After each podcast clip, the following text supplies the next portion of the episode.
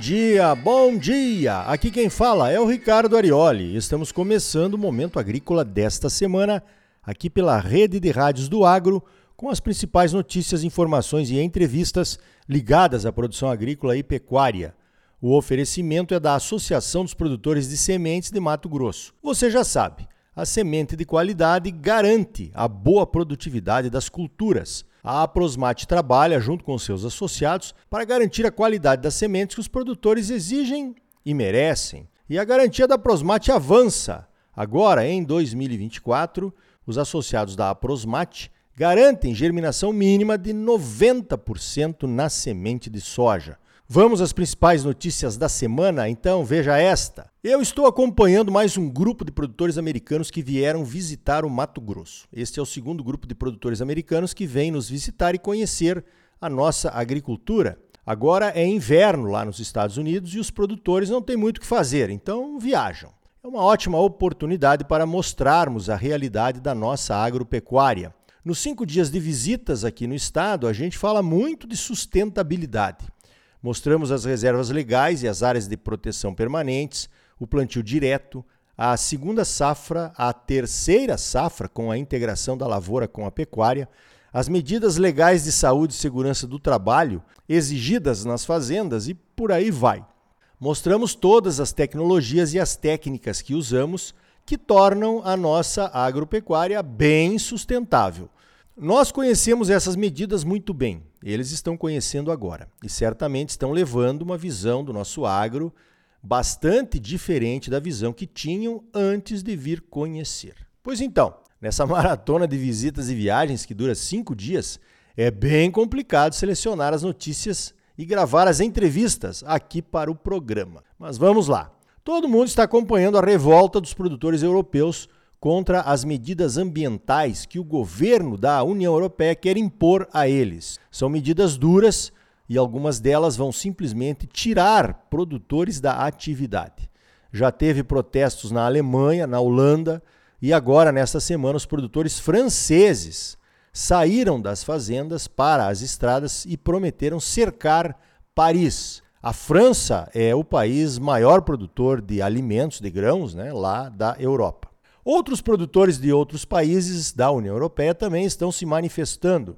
Os produtores europeus contam com o apoio da sociedade, que parece entender a importância da agricultura por lá.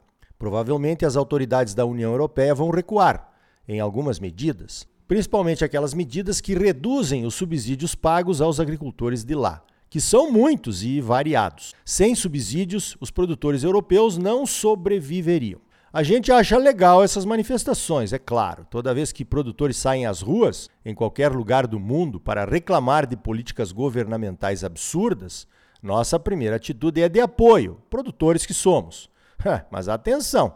Você já percebeu que essas manifestações e pedidos de proteção incluem reclamações veementes contra a agricultura brasileira?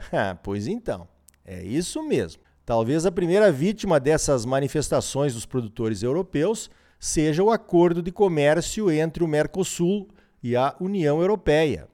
Produtores e lideranças políticas da Europa ficam repetindo aquele mantra bem conhecido por todos que os produtores europeus não admitem a competição de produtores que ameaçam a preservação ambiental. Produtores que desmatam, mesmo legalmente, essa é a lei aprovada na União Europeia, que entra em vigor no final deste ano e que vai nos atingir em cheio. A lei do desmatamento zero, mesmo o desmatamento legal. Nós sabemos que é uma afirmação falsa, que temos área para aumentar a produção sem desmatar e até que temos o direito de desmatar em algumas regiões ainda, preservando as reservas legais, coisa que eles não têm por lá. Mas os produtores europeus, nesse momento de revolta, não querem nem saber do que é verdade a nosso respeito e o que não é. Querem proteção, querem manter os subsídios, querem menos pressão por mudanças ambientais, querem manter a velha e boa agricultura europeia do jeito que tem sido desde o final da Segunda Guerra Mundial, quando a fome exigiu essas medidas de proteção e incentivos aos produtores de lá. Você já tinha pensado nisso? Pois é exatamente assim, com restrições à nossa produção, que estamos envolvidos nas manifestações dos produtores europeus. Se isso vai nos atingir? claro que vai. O mercado europeu é importante para os nossos produtos e gostaríamos de mantê-lo mesmo com a China e o Sudeste Asiático crescendo todo ano em importância na importação da nossa produção. Então, pense nisso. Outro assunto que precisamos pensar a respeito é a produção de soja e de milho no mundo e essa queda brutal nos preços dessas commodities no mercado mundial. A soja, nesses níveis de preço, abaixo dos 13 dólares por bushel, lá na Bolsa de Chicago, que é o balizador mundial dos preços, gostemos ou não, traz prejuízos para os produtores brasileiros e produtores americanos.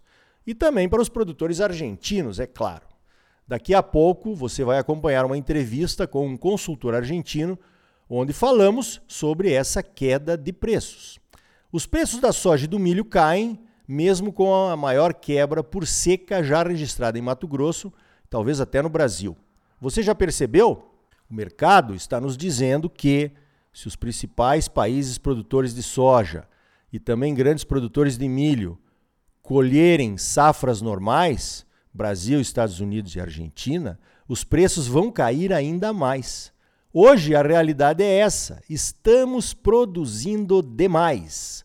O mercado não está conseguindo absorver a nossa produção de soja e de milho, pagando preços justos que nos tragam alguma lucratividade. Quando dizemos nossa produção, é claro, estamos incluindo a produção dos Estados Unidos e na Argentina. Com o potencial de produção de soja e de milho que temos hoje nesses três países, sem uma quebra significativa da safra em algum deles, os preços despencam. O que vamos fazer então? Pois é, não temos como controlarmos a produção, é claro. O mercado é o melhor remédio para casos de preços muito altos ou de preços muito baixos. Os preços sinalizam o que o mercado quer, em termos de oferta e de produção. Preços maiores, todos querem plantar mais, porque o mercado quer mais oferta. Preços menores, redução de área, porque não adianta plantar mais, que só vai ficar no prejuízo. E eu acho que é assim que vai acontecer, infelizmente. Falando em quebra de safra, veja esta. Nessa semana aconteceu aquela reunião das câmaras setoriais da soja e do milho no Ministério da Agricultura, onde foram discutidas as medidas necessárias para ajudar os produtores que estão perdendo produtividade por conta da seca no Centro-Oeste e do excesso de chuvas no plantio lá nos estados do Sul. Parece que todas as entidades que entregaram documentos e estudos concordam que medidas emergenciais são necessárias para garantir que os produtores atingidos continuem produzindo. Continuar produzindo é praticamente a única forma de um produtor sair da crise e pagar as suas contas. Né? As medidas foram apresentadas e discutidas e o Ministério da Agricultura já está conversando com os ministérios do dinheiro, né? Para a liberação de recursos que permitam essa ajuda aos produtores. Ainda é cedo para comentar medidas que ainda não foram anunciadas oficialmente. Né? A CNA, nossa Confederação de Agricultura e Pecuária do Brasil, entregou seu documento sugerindo medidas emergenciais e esse documento foi discutido com as federações de agricultura.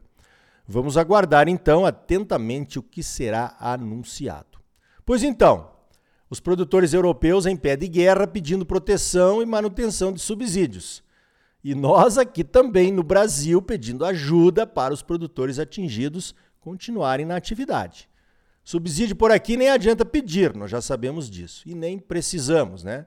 Precisamos manter mercados abertos que consumam a nossa produção.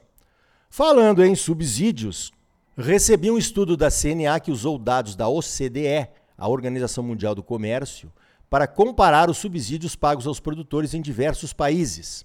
A China aparece em primeiro, com subsídios pagos aos produtores na ordem de 200 bilhões de dólares. A União Europeia vem em segundo, com 104 bilhões de dólares.